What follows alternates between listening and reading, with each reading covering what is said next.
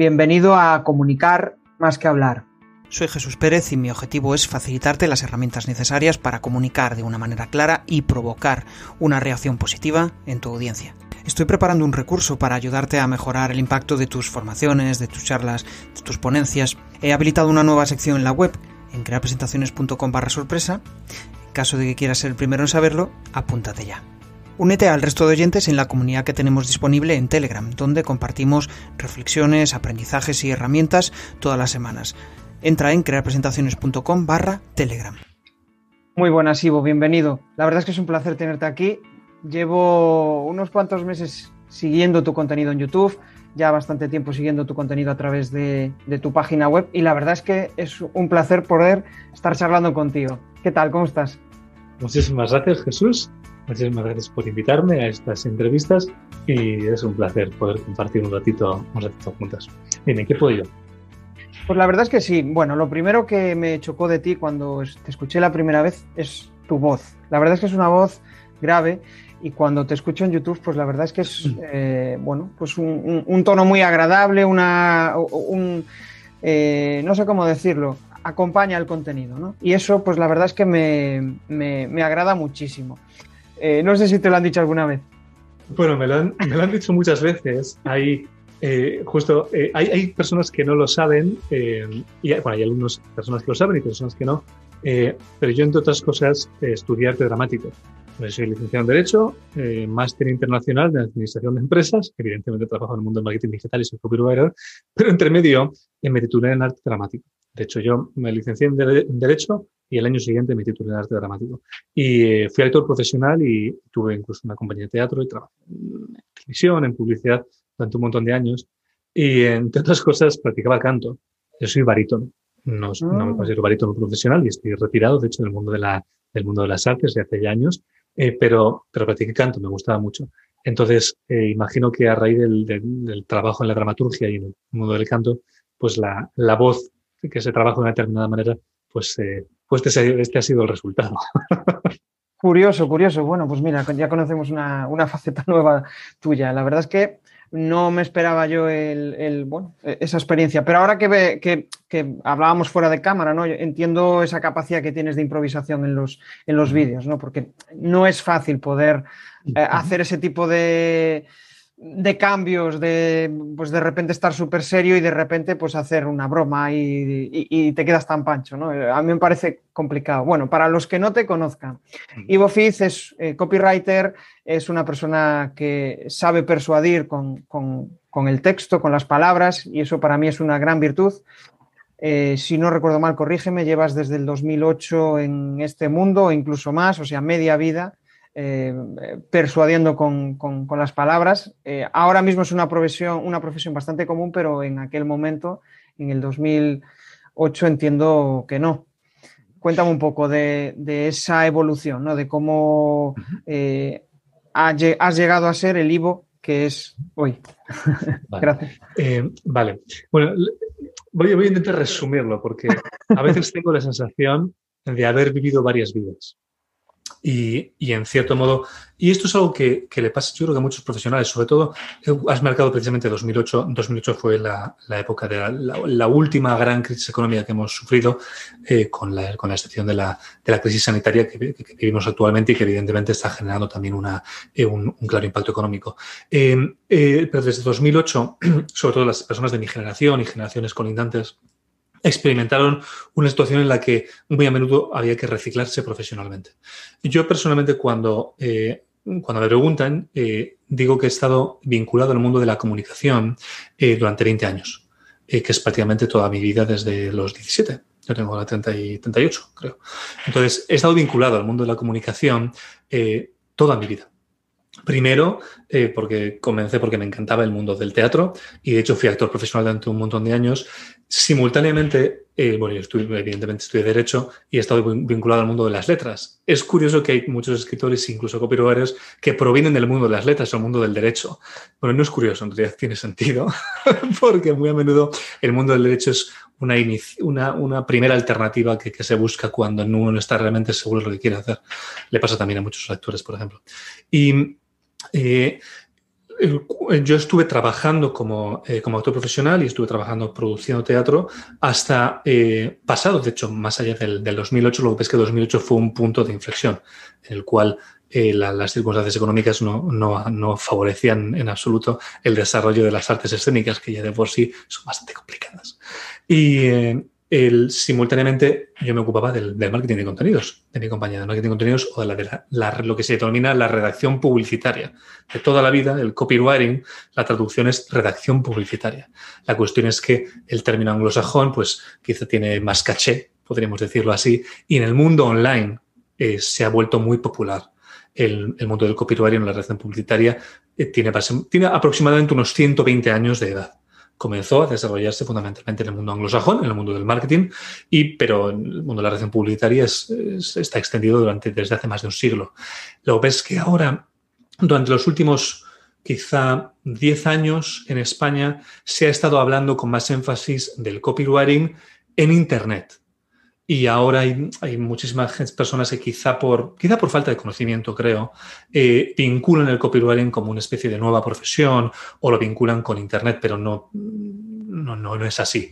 Es cierto que Internet ha modificado mucho la forma en la que se utiliza el copywriting o ha amplificado la forma en la que se utiliza el copywriting y en general ha modificado o ampliado el marketing en general, el mundo del marketing digital ha supuesto para mí una mejora eh, de, las, prácticas y las técnicas que se utilizaban en el marketing convencional.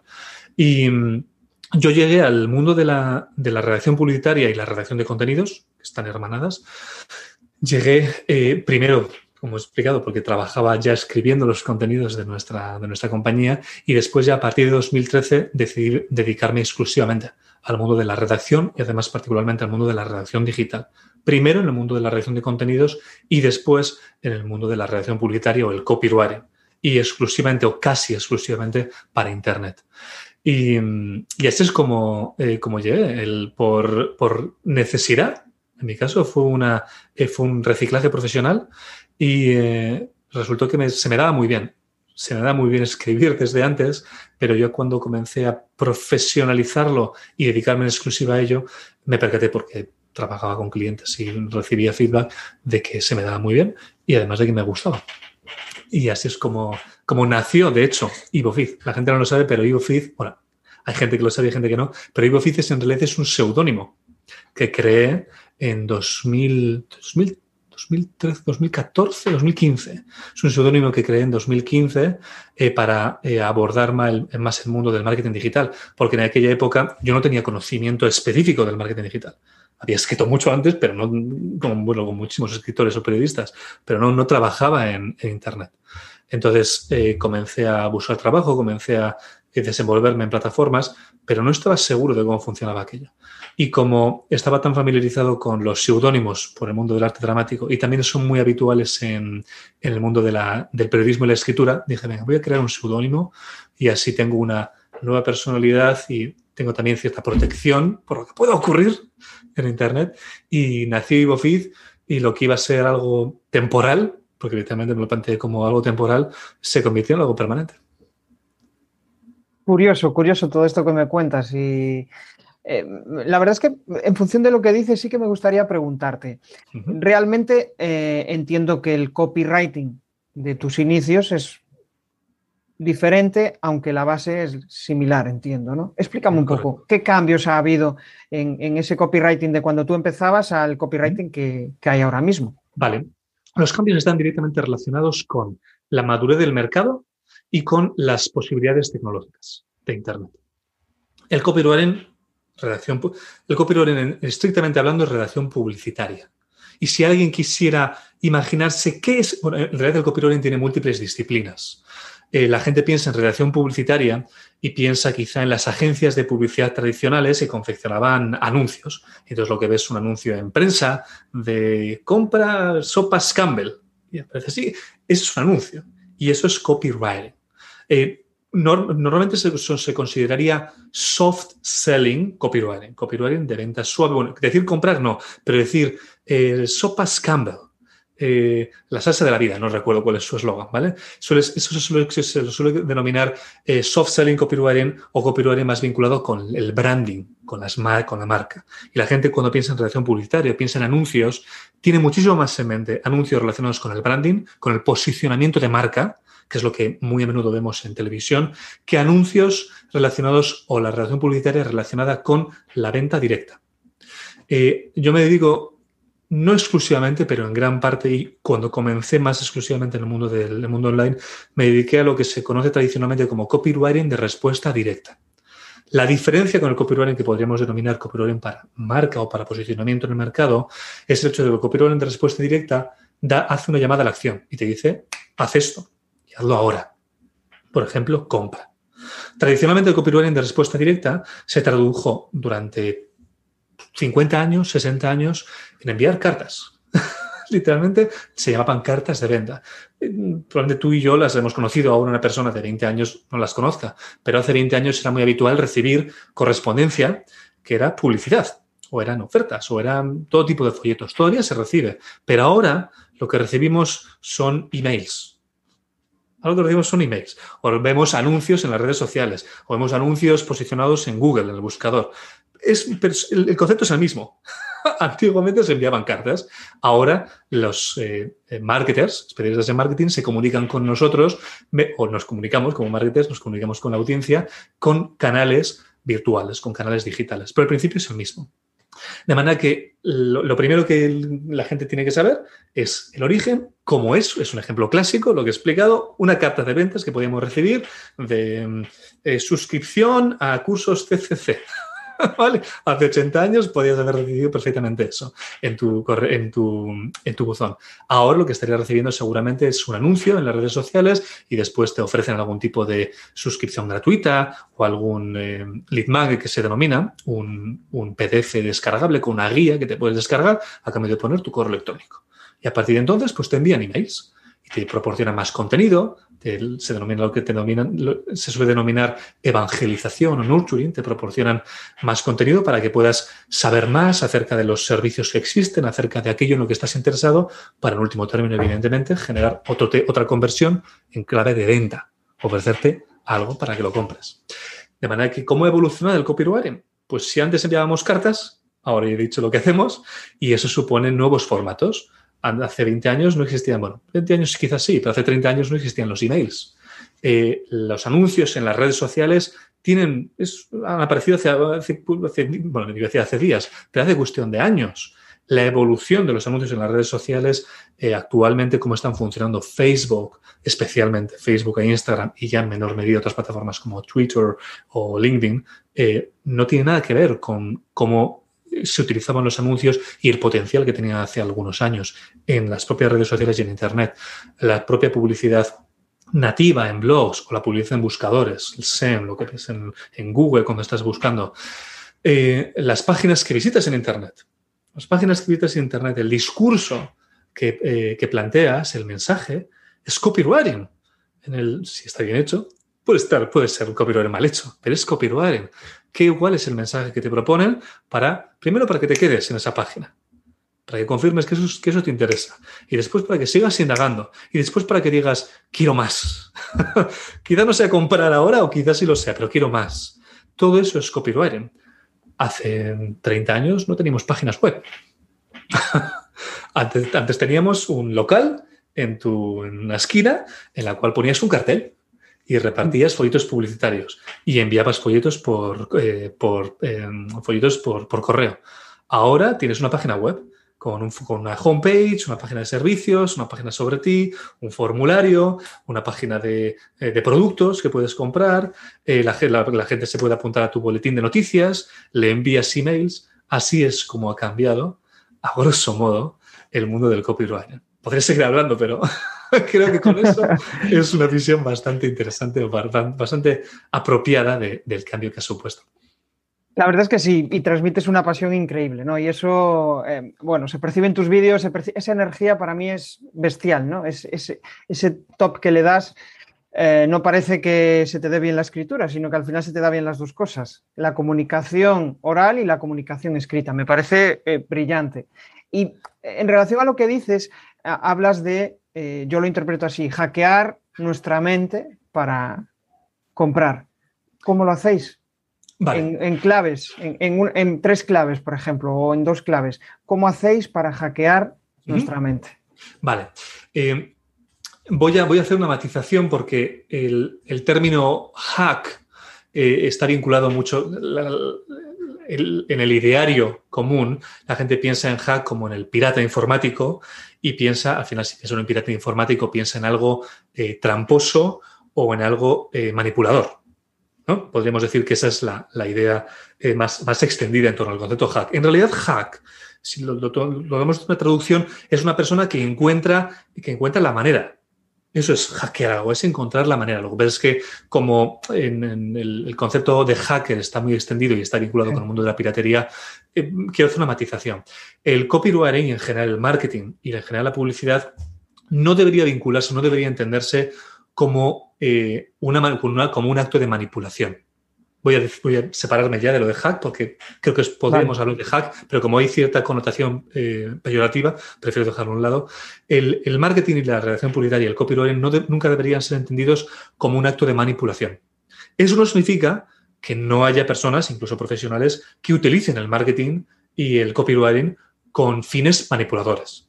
Siempre que hay muchísima gente que manipula utilizando copywriting y muchísima gente que manipula utilizando marketing, neuromarketing, psicología, etcétera. Porque los seres humanos eh, es, estamos caracterizados por sesgos psicológicos. De hecho, eh, bueno, estoy a punto de publicar un, vídeo al respecto acerca de em, la, en qué, se, en qué, se, eh, qué tienen en común el filósofo griego Platón con un profesor de la Universidad de Harvard. Platón ya hablaba de la intuición en el siglo V 436 a.C. Perdón, el siglo V antes de Cristo, en 436. Un psicólogo de Harvard llamado Ay, ¿cómo se llama este hombre? No me acuerdo ahora mismo, ¿vale? Eh, pero hace algunos años eh, publicó una, una, cita que se ha vuelto bastante viral, que es que el 95% de nuestras decisiones son tomadas de forma emocional e inconsciente. Platón hablaba ya de nuestra intuición. Eh, de hecho, Carl Jung eh, escribió en los años 60 o 70, 70 en los arquetipos de personalidad, hablando de eh, cómo los seres humanos tenemos conjuntamente como sociedad y como colectivo información inscrita en nuestra mente. De manera que percibimos realidades intuitivamente y, y las reconocemos intuitivamente, incluso respondemos a ellas intuitivamente. Y hay múltiples estudios que acreditan que efectivamente los seres humanos tomamos decisiones de forma mucho más impulsiva de lo que nos gustaría reconocer. Y eso no tiene por qué ser algo malo. Los instintos son un ejercicio de eficiencia. Nos ayudan a tomar decisiones de forma muy rápida. Y eso es bueno. Eso puede ser bueno si somos conscientes de que tomamos las decisiones así. El problema es que em, hay muchísima gente que no se da cuenta de que toma las decisiones de forma emocional e inconsciente y por lo tanto es fácilmente manipulable por alguien que sí sabe que tomamos esas decisiones. Entonces, eh, el copywriting, hackeamos la, decisión o la toma de decisiones de las, de las personas porque comprendemos cómo las personas tomamos las decisiones. De manera que sabemos hablar y comunicarnos con las personas para facilitar su toma de decisiones. Y eso creo que debería ser el marketing y el copywriting debería ser un mecanismo para ayudar a las personas a tomar las decisiones. Estoy seguro de que no verás ni un solo manual de copywriting que describa el copywriting así o que describa el marketing así. Ninguno. Pero eso es lo que debería ser. Debería ser un mecanismo para facilitar a las personas su toma de decisión. En este caso, una toma de decisión de compra. Por desgracia, hay personas que lo entienden de otra manera, que lo entienden como una forma de manipular, una forma de engañar a una persona para que tome una decisión. Una forma de... Se suele ver también, y es que esto no es que esté mal escrito, no es que esté mal dicho, pero puede ser mal interpretado. Dado que los seres humanos tomamos decisiones de forma inconsciente y emocional, si queremos ayudar a una persona a que tome sus decisiones, debemos ser capaces de hablar a su, a su inconsciente. Porque si no, no estaremos ejerciendo influencia, porque es su inconsciente el que toma la decisión. Tenemos que, de manera que tenemos que ser capaces de hablar a ese inconsciente. La cuestión es que hay que hacerlo con mucho cuidado, porque no podemos hablar al inconsciente y entonces forzar una toma de decisión, porque en ese caso estaríamos manipulando. Entonces, es un... Em, es un ejercicio de responsabilidad. Voy a dejarlo ahí porque no quiero comenzar a hablar de cosas. Ya, ya he hablado de unas cuantas cosas técnicas. Eh, no quiero complicar esta, esta, esta entrevista, pero es todo un ejercicio de responsabilidad. ¿Cómo te comunicas con el inconsciente de una persona? Porque sabes que tu responsabilidad como vendedor o tu responsabilidad como marketer es ayudar a una persona que tome una decisión. Y sabes que esa persona la va a tomar inconscientemente. ¿Cómo te comunicas con esa persona, con el, inconsciente de esa persona y logras que su decisión sea legítima? Eso es el gran desafío del marketing y el copywriting.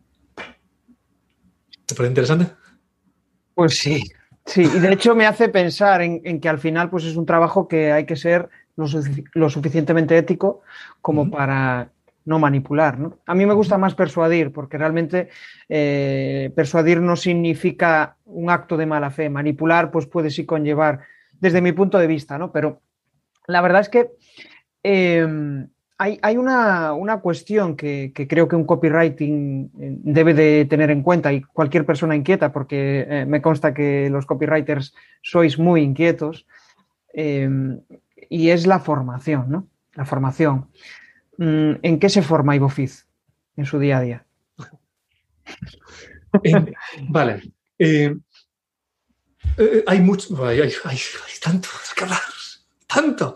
Vale, en primer lugar, me alegro de que haya aflorado la palabra persuasión, porque es la que más me gusta. en términos de copywriting y marketing, es la que más me gusta y es la que creo que debería utilizarse. Persuadir, no manipular. Eh, quiero cerrar el discurso anterior eh, para que la persona que las personas que ven esta entrevista lo puedan comprender. En la, persuasión se distingue de la manipulación por dos motivos. Primero, porque la manipulación consiste en mentir. Literalmente la manipulación consiste en mentir. O en abusar de los tosegos psicológicos, en abusar del control sobre el inconsciente. Y el otro, otro distintivo es que la persuasión se basa en la racionalización posterior de la decisión de compra. Los seres humanos tomamos decisiones inconscientemente, pero después justificamos nuestras decisiones racionalmente. Nuestro deber como marketers y copywriters, si queremos que la conversión y la venta sean honestas, debemos invitar a nuestro prospecto, que es la persona con la que estamos interactuando y que tiene potencial de convertirse en un cliente, debemos invitar a nuestro prospecto a que racionalice su decisión de compra. Porque si no la, si la racionaliza después, más tarde, fuera de nuestro control, eh, puede haber sido manipulado. Puede haberse manipulado, no voy a decir manipulado a sí mismo, pero en cierto modo falta la, otra, el, giro de tuerca al otro lado de la moneda que nos permita, voy a decir en confianza, poder decir, vale, tú has tomado una decisión consciente ya he dicho que en realidad la ha tomado inconscientemente, pero por lo menos le hemos invitado a que después la justifique racionalmente. Y si no somos capaces de, ayudarle a que la justifique racionalmente, que mejor, mejor que no convierta, que no, que no compre. Que no compre. No digo que esto es lo que se, no digo que esto es lo que se haga habitualmente. habitualmente no se hace así. Habitualmente se aprovechan los sesgos, psicológicos, se impulsa la compra, eh, la compra eh, impulsiva, eh, se, impulsa la compra puramente emocional o la conversión puramente emocional.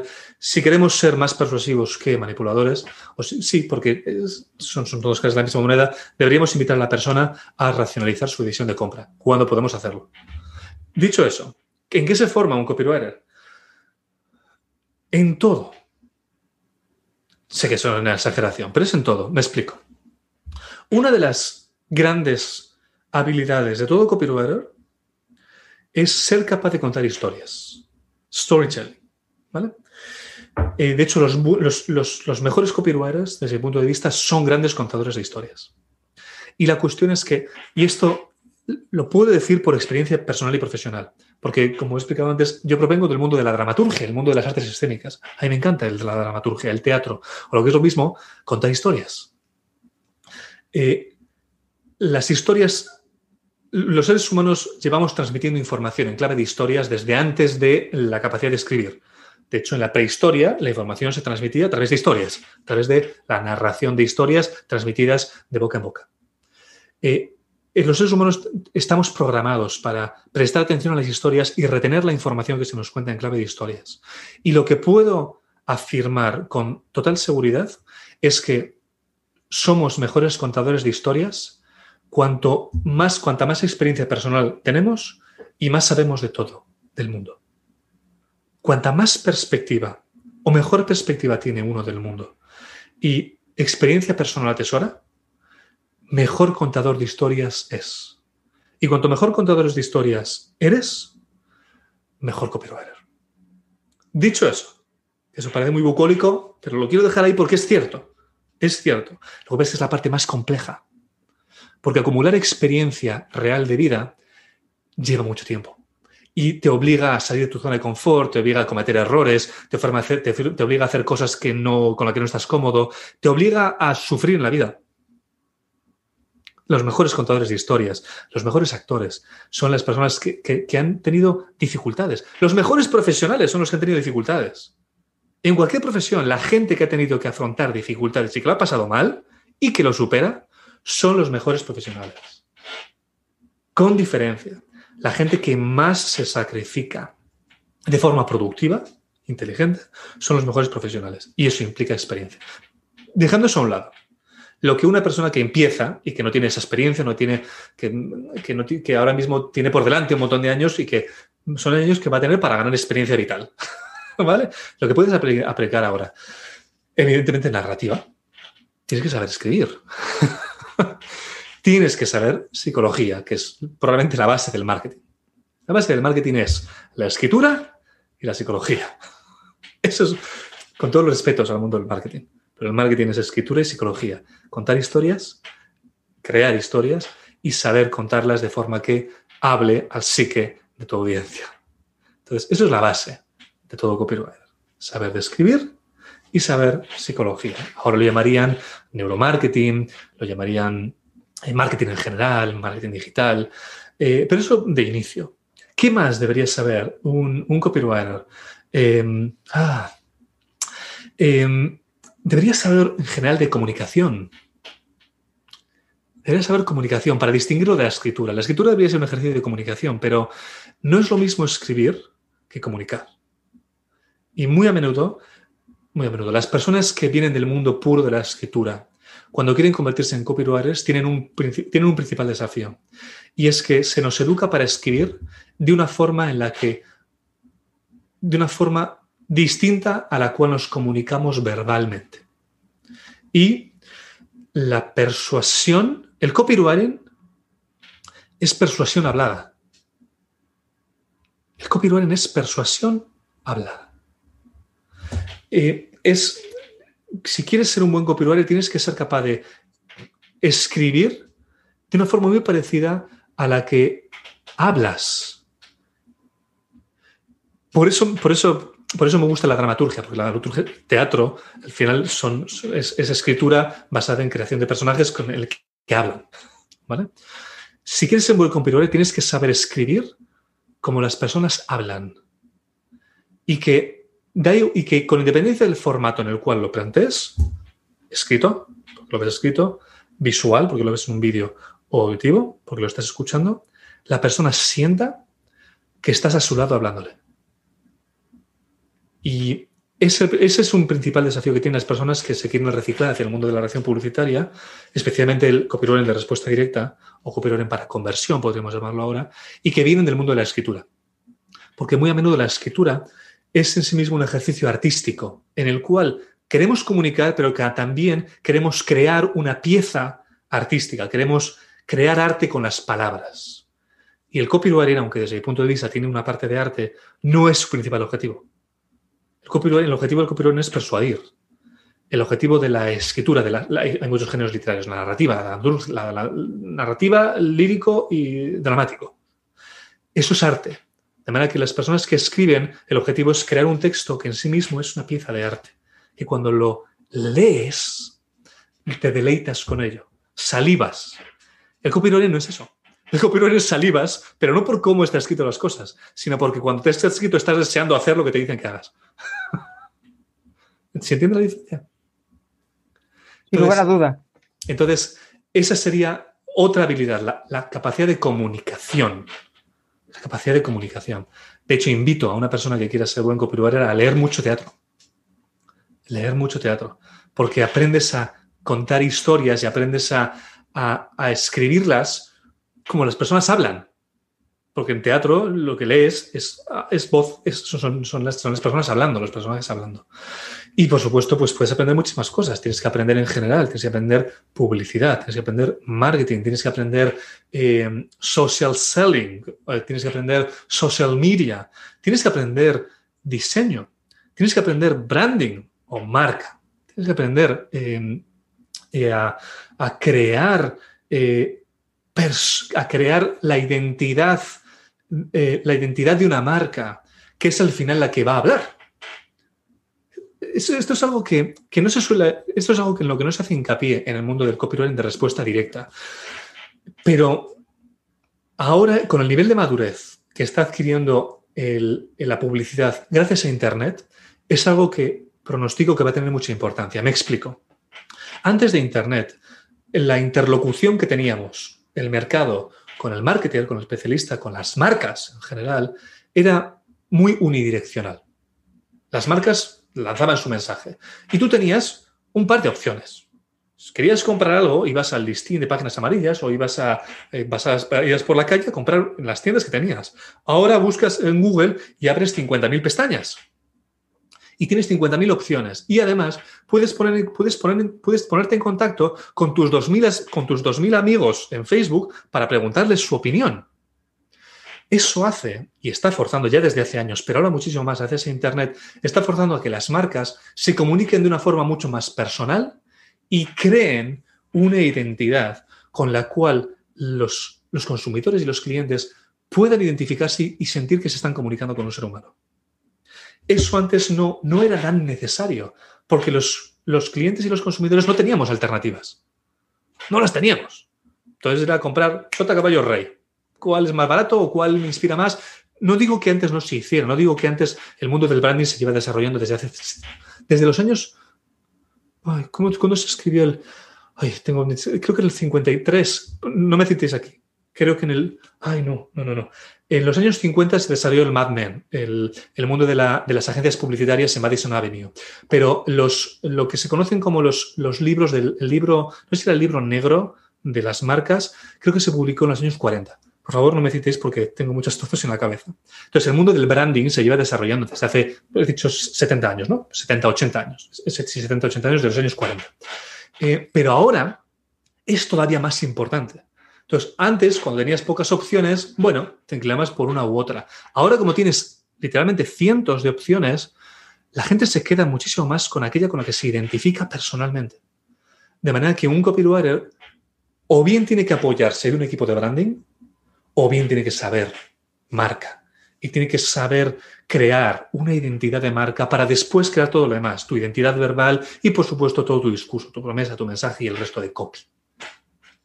Y ahí voy a parar, porque podría seguir hablando sobre lo que un copywriter tiene que aprender, pero creo que Eres un libro abierto, la verdad. De hecho, pues eh, mientras hablaba se, me ocurrían diferentes preguntas, ¿no? Hay diferentes cuestiones que quería, eh, vamos, eh, mi ilusión era interrumpirte y preguntarte qué más y qué más, ¿no? Pero, a ver, voy a tratar de, reenfocar lo que me acabas de comentar y preguntarte algunas cuestiones más.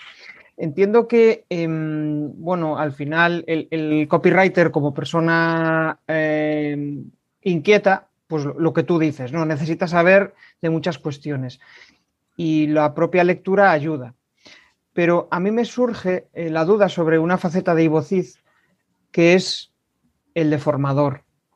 Es decir, eh, un copywriting que se enfoca en la escritura eh, y que al final es su don es capaz de transmitirla a sus alumnos o cómo es capaz de transmitir esa pasión, ¿no? Porque al final yo creo que un buen alumno tiene que tener esa pasión y supongo que no será fácil encontrar a buenos copywriters. Entonces, la pregunta, em, ¿qué te atrae más?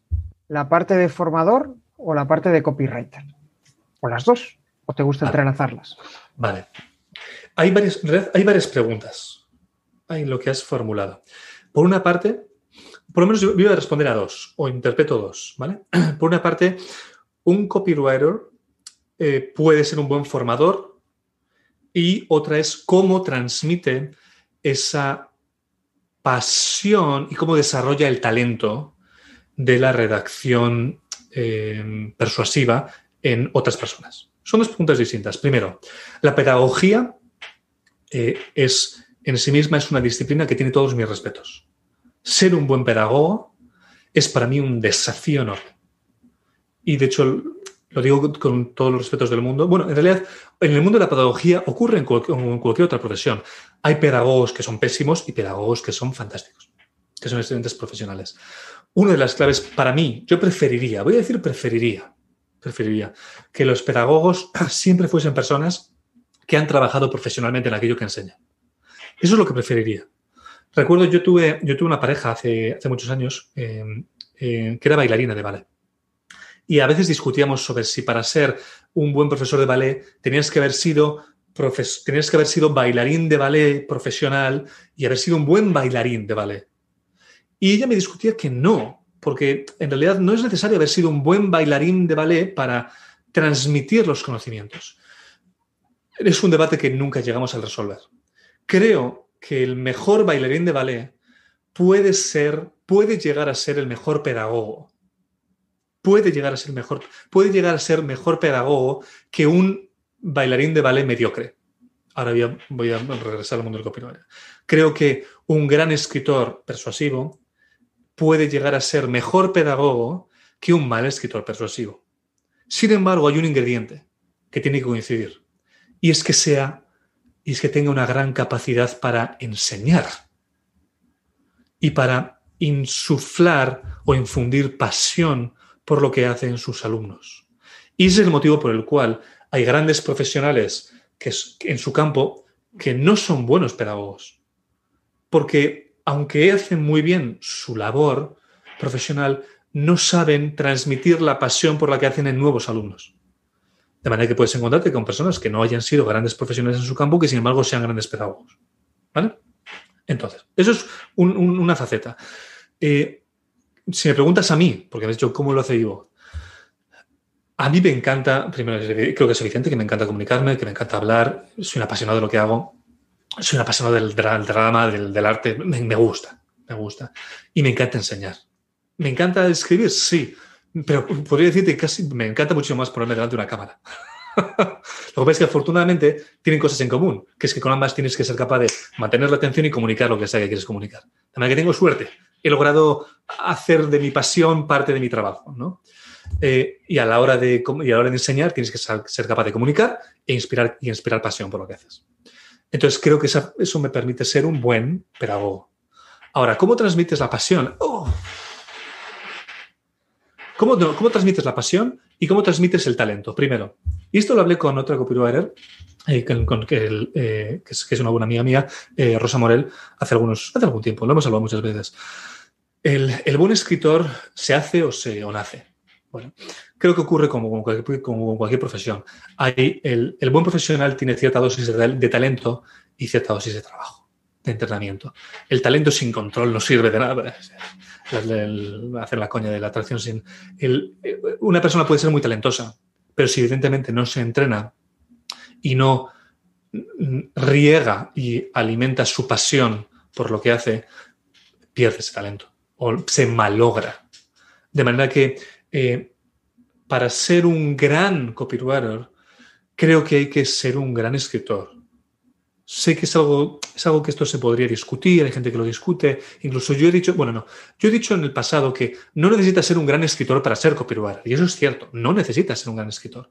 Pero si quieres ser un gran copywriter, sí. Si quieres ser endiabladamente bueno, sí. Porque los grandes escritores saben contar historias y los grandes copywriters cuentan historias así, que es lo que capta. Entonces, primero, tiene que haber una base de talento. Eso es lo, no, no voy a engañar a nadie. Tiene que haber una base de talento. Yo, yo descubrí el mundo de, la, de, las artes escénicas, el mundo del teatro, a los 15 años. Me encantó. Me encantó. Hay gente que no le trae. A mí me encantó. Y me dediqué a ello durante, durante toda mi vida. toda mi vida. Entonces, y además humildemente puedo decir, era bueno, era bueno. no fui capaz de ganarme la vida profesionalmente bien y por eso cambié de profesión. Pero era bueno en lo que hacía. Tenía pasión y era bueno en lo que hacía. Entonces tiene que haber una base de talento. Ahora, el resto, ¿se puede inspirar pasión por lo que haces? Sí. La forma en la que yo hablo la forma en la que transmito creo que inspira pasión. Creo que inspira por lo menos curiosidad. Si, si no estoy inspirando en ti curiosidad, que creo que sí, eh, estaría fracasando en esta entrevista, pero creo que estoy despertando en ti curiosidad por saber un poco más. Antes has dicho que tenías ganas de hacer más preguntas. Creo que algo de curiosidad esta vez estoy despertando y creo que estoy, en cierto modo, eh, inspirando en ti el deseo de, bueno, me gustaría saber algo más de copywriting y si puedo aplicarlo, genial, o si puedo conocer a más personas y aplicarlo a mi negocio, genial. Eso es inspirar pasión y eso es un ejercicio de empatía. Es un ejercicio de empatía, de ti mismo hacia la, persona con la que te estás comunicando. Eh, y, es la otra parte, es el talento por una parte que tiene que haber y, transmitir lo que el conocimiento que quieres transmitir con la suficiente pasión como para que la persona que lo, lo, esté, como para la persona que esté adquiriendo la información quiera ponerla en práctica. Porque la, pasión consiste, desde en mi experiencia personal, consiste en pensar en algo tanto que no puedes soportar no hacer aquello que estás pensando. Eso es la pasión. Es, conoces algo tanto, deseas algo tanto que no soportas no hacerlo, no soportas no tocarlo, no soportas no ponerlo en práctica. Luego quizá lo pongas en práctica y no era lo que pensabas. Pero un buen pedagogo, ¿qué es lo que hace? infundir suficiente pasión, porque un pedagogo lo que hace es transmitir, transmitir información. ¿no? La, base, la base de la, de la pedagogía es transmitir información, pero con la suficiente pasión para que tu alumno diga, esto lo tengo que poner en práctica. Porque si no, no sirve de nada. Adquirir información sin ponerla en práctica no sirve de nada. Entonces tienes que generar esa curiosidad y esa pasión para que la pongan en práctica. Y luego habrá personas que tengan más talento, personas que tengan menos, personas que se terminen de, enamorar de la profesión y personas que se desentiendan porque digan, no era lo que yo pensaba. Hablas de inspiración, hablas de pasión. A ver si eres capaz de transmitirme la diferencia entre inspirar a tus alumnos e inspirar a tus clientes. ¿Cuál sería la diferencia? ¿Cómo consigues las dos? Entiendo que los alumnos, más o menos ya me lo has explicado, ¿no? A través de la pasión, pero eh, los clientes, ¿qué factores influyen para poder inspirarlos? Vale. Primero, voy a decir, voy a, voy a, contradecirme a mí mismo. Si quieres inspirar a tu alumno, los recursos que utilizas son los mismos que si quieres inspirar a un cliente. Los recursos que utilizas son los mismos. La, persuasión tiene una base emocional y una base racional. Y además giran uno en torno al otro. Giran uno en torno al otro. Identificas un problema, un deseo de una persona, de tu cliente, de tu alumno. Esa persona puede ser que lo, eh, lo, lo haya traído porque ya tenga un nivel de conciencia de su problema, un nivel de conciencia de su deseo y venga a ti queriendo satisfacerlo. O puede ser que viva en un mundo inconsciente en el cual tú levantas el telón. Una metáfora de dramático. Levantas el telón y le dices, ¿sabías que tienes este problema o sabías que puedes conseguir esto? Y como en la caverna de Platón, sale al exterior y descubre un nuevo mundo. ¿vale? Ahora ya partimos de que tiene ese problema, o es consciente de ese problema, y o es consciente de ese deseo. En ambos casos uno quiere resolverlo y otro quiere satisfacerlo. ¿vale? Eh, la primera parte es alentarle emocionalmente. ¿Qué supone tener este problema? Por norma general, si no lo resuelve, supone algún tipo de insatisfacción. Y eso tiene una recreación emocional. ¿Qué supone tener este deseo? Supone querer hacer algo. Si no lo satisfaces, igualmente tiene una recreación emocional. Bien, ¿cuál es tu estado ahora? ¿Cómo te sientes ahora? Emocionalmente. Y acto seguido lo describes racionalmente. Vale. ¿Eso qué implicaciones tiene? Desde el punto de vista racional, no pretende únicamente manipularte ¿eh? apelar a tus sesos cognitivos y que te sientas emocionado y después mm, tratarte como una marioneta, ¿vale? ¿Qué supone eso después racionalmente en tu vida, en tu trabajo, en tu profesión, si eres un alumno en tu carrera? ¿Qué supone eso? Ahora vamos a buscarle una solución. Vamos a ponerle solución. Vamos a generar un cambio en ti. Vamos a generar un cambio en ti. ¿Qué es lo que quieres resolver? ¿Qué es el deseo que quieres satisfacer? ¿Cómo lo hacemos? Le planteas la solución. Como profesor, entonces, vale, ¿tú qué quieres ser? ¿Tú quieres ser copywriter? ¿Por qué? ¿Por qué? ¿Tienes alguna motivación? Y no es solamente tener un trabajo. Toda profesión Sí, voy a decir, toda profesión debería tener una motivación. ¿Hay profesiones que te permiten, que, están más vinculadas con la realización personal? Sí, pero en realidad el hecho de trabajar ya en sí mismo supone una realización personal. ¿Vale? Pero vinculándonos al mundo del copywriter. ¿Qué, ¿Por qué quieres ser copywriter? ¿Por qué? Porque me gusta escribir. ¿Por qué te gusta escribir? Porque me gusta utilizar las palabras. Siempre, ¿recuerdas lo primero que escribiste? ¿Qué es lo que sentiste? ¿Qué es lo que sentiste? Vale. Ahora, el copyright, lo primero que yo escribía poesía, yo escribía relato, poesía cuando era, cuando era crío. Escribía mucho. Recuerdo que una época escribí mucha poesía. Y era, era un acto de descubrimiento y de realización personal. De repente escribías, lo, veías escrito y decías, he creado algo. He creado algo. Y eso creo que es una de las motivaciones de los copywriters más puros, de los copywriters que vienen del mundo de la escritura ser creadores. Hay otras personas que vienen de, otras disciplinas, ¿eh? hay copywriters que pueden venir del mundo de, las ingenierías, de las ciencias, no hay ningún problema. Pero yo, como, como soy artista y provengo de esa, de esa, de esa vertiente, lo ejemplifico de esa manera. ¿Qué es lo que sentías? Yo me sentía como un creador. Vale, ahora quiero que sepas que puedes utilizar tu creación para unos determinados propósitos. Pero no es para vender antes, hace un rato, he dicho, el copywriter y el marketing en general deberían ser un mecanismo para ayudar a las personas a tomar sus decisiones. Y eso a mí me parece una forma de ganarse la vida muy bonita. Ayudar a las personas a tomar sus decisiones de una forma persuasiva, de una forma no manipuladora, por eso digo ayudar a las personas a tomar sus decisiones, es una profesión muy bonita. Es algo, si, dedicaras toda tu vida a ayudar a las personas a tomar sus decisiones, yo creo que una persona podría estar feliz. Yo estaría bastante feliz. Tengo otras aspiraciones profesionales, pero esto me satisface. De manera que hemos encontrado ya una motivación. Ahora vamos a ver cómo la vamos a hacer realidad. Y ahora que estás motivado con algo que realmente te atrae, tienes muchísimas más ganas de adquirir la información. Ahora que estás inspirado porque la motivación, la inspiración no es, otra cosa que, no es otro que un sinónimo de la motivación. ¿Vale? Y ahora estás, tienes una mejor predisposición a adquirir información y ponerla en práctica. ¿Vale? Eso es desde el punto de vista de los alumnos. Con los clientes ocurre tres cuartas partes de lo mismo, solo que su problema o su deseo es distinto. No es convertirme en copywriter o no es no sé cómo eh, monetizar mi pasión por la escritura que es uno de los motivos por los cuales las personas se convierten en copywriters, ¿vale? Les gusta escribir, quiero ganar dinero con ello y como escritor es muy complicado, ¿vale? Entonces prefiero, hay muchos periodistas que escriben libros, pero evidentemente se ganan la vida como periodistas y después lo, trabajan en el mundo literario, ¿vale? Es muy habitual. ¿Qué pasa con los clientes? Pues, tienen sus propios problemas y sus propios deseos. El procedimiento es el mismo. ¿Cuál es? ¿Cómo te sientes? ¿Cómo te sientes frente a esta situación? Vale, racionalicémoslo. ¿Qué, implicaciones tiene eso? ¿Qué implicaciones tiene para tu vida? ¿Qué implicaciones tienes para tu trabajo? ¿Qué implicaciones tiene para tu entorno, para tu familia, para tus colegas profesionales? ¿Qué supone eso racionalmente? ¿Vale? Vamos a ponerle solución. Hay múltiples soluciones. Estas, por norma general, lo que haces es primero plantear una solución en términos abstractos, no de tu, no tu producto. Depende del nivel de madurez del cliente, pero no le presentas directamente tu producto representas que sepas que frente a este problema, a este deseo, normalmente una buena solución suele ser poner en práctica esto, utilizar un tipo de producto, contratar un tipo de servicio.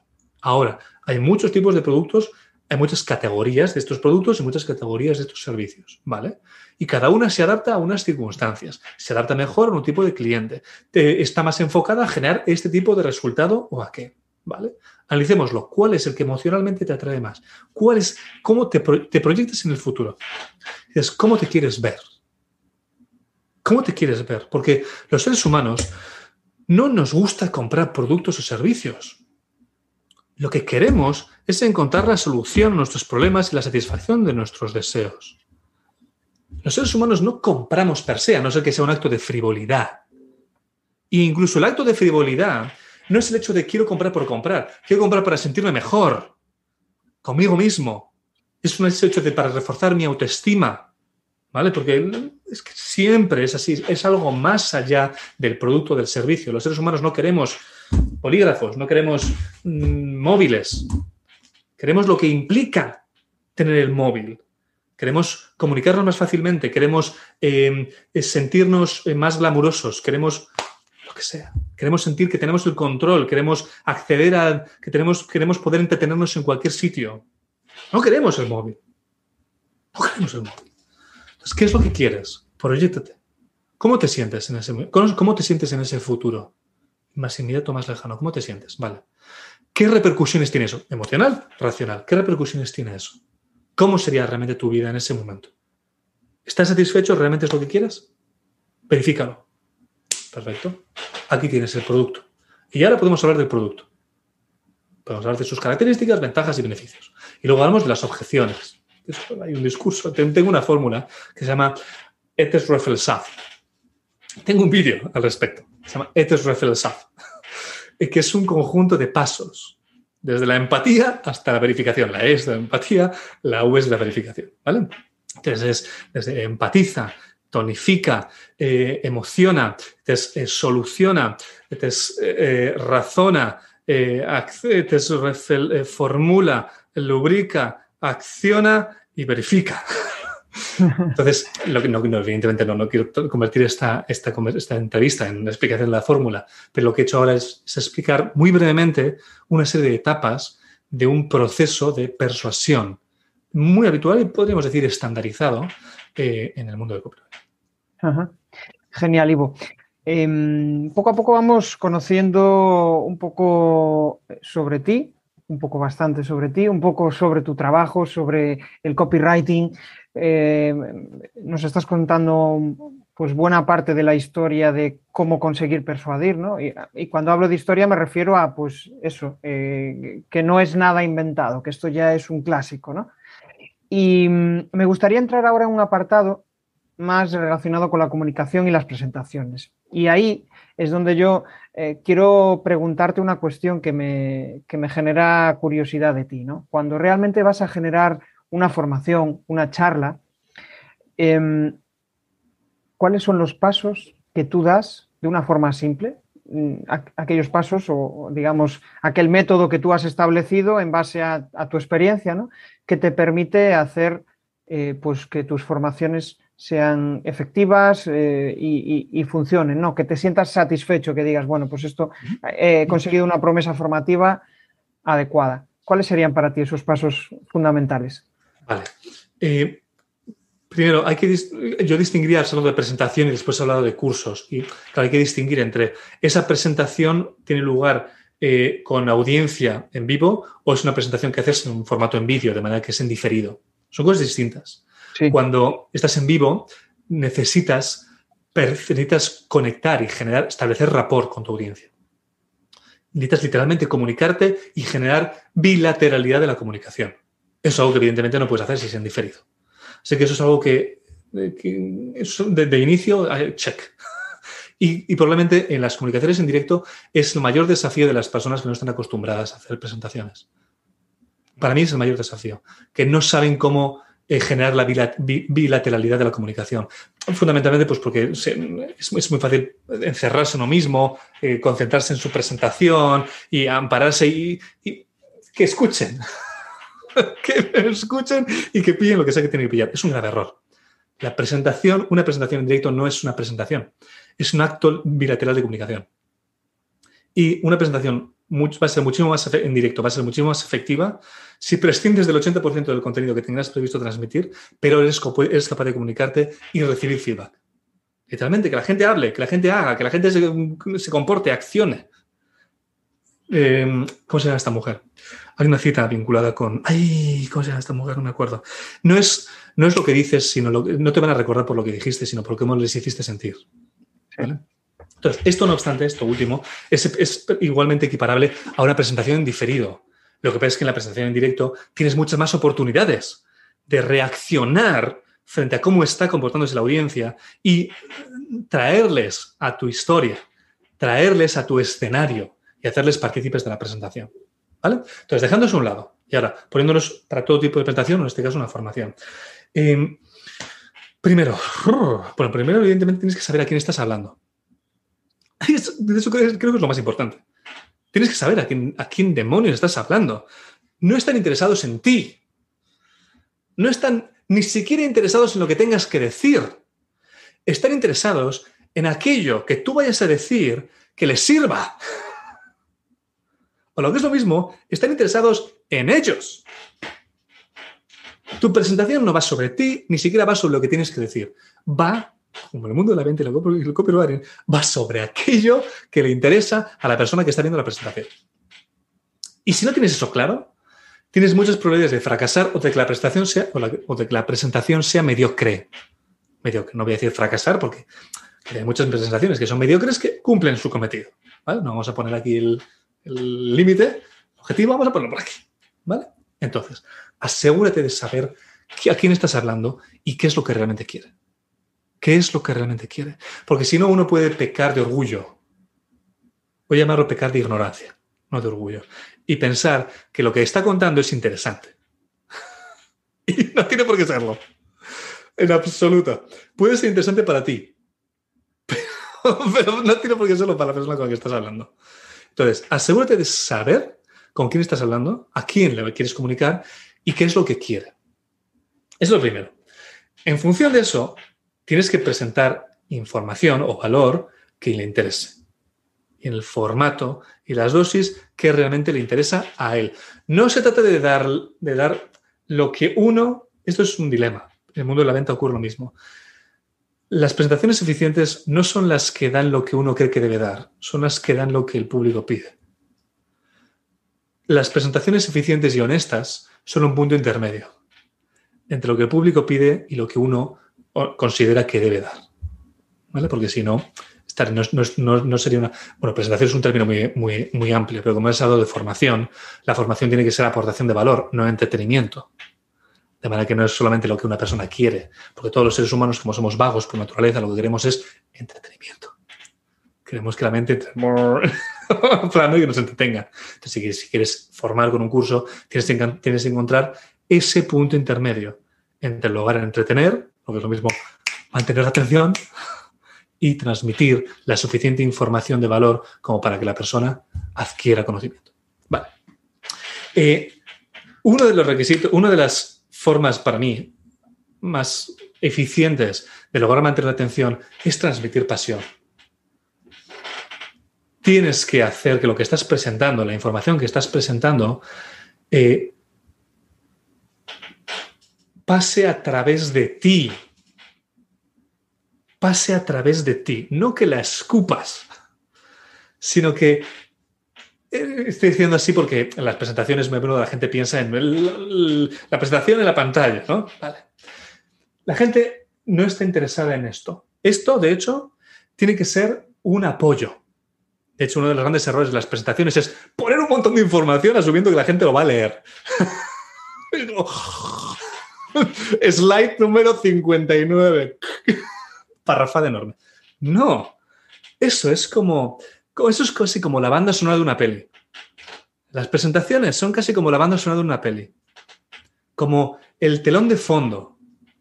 Pero la presentación eres tú y lo que ocurre a través de ti no lo que está ocurriendo en los slides o lo que está ocurriendo en la pantalla del ordenador. Eso es un refuerzo. De hecho, a menudo lo que tiene que ser es casi como una especie de gap de información. Pones algo que la persona le permita tener una, no, no más un gap de información, un mapa. Las presentaciones creo que deberían ser, los slides, deberían ser un mapa. Y tú, el que les cuentes la historia del tesoro. ¿Vale? ¿Eso es, una metáfora que se entiende? Sí, vale. Eh, entonces, eh, transmitir pasión es, para mí, es una de las formas más eficientes. Lo que es que hay personas que quizá no tengan la misma facilidad para transmitir su pasión, porque son más introvertidas. Vale. Transmite utilidad. Una buena presentación siempre tiene que estar vinculada con la utilidad, que está vinculada a su vez con lo que interesa a tu audiencia.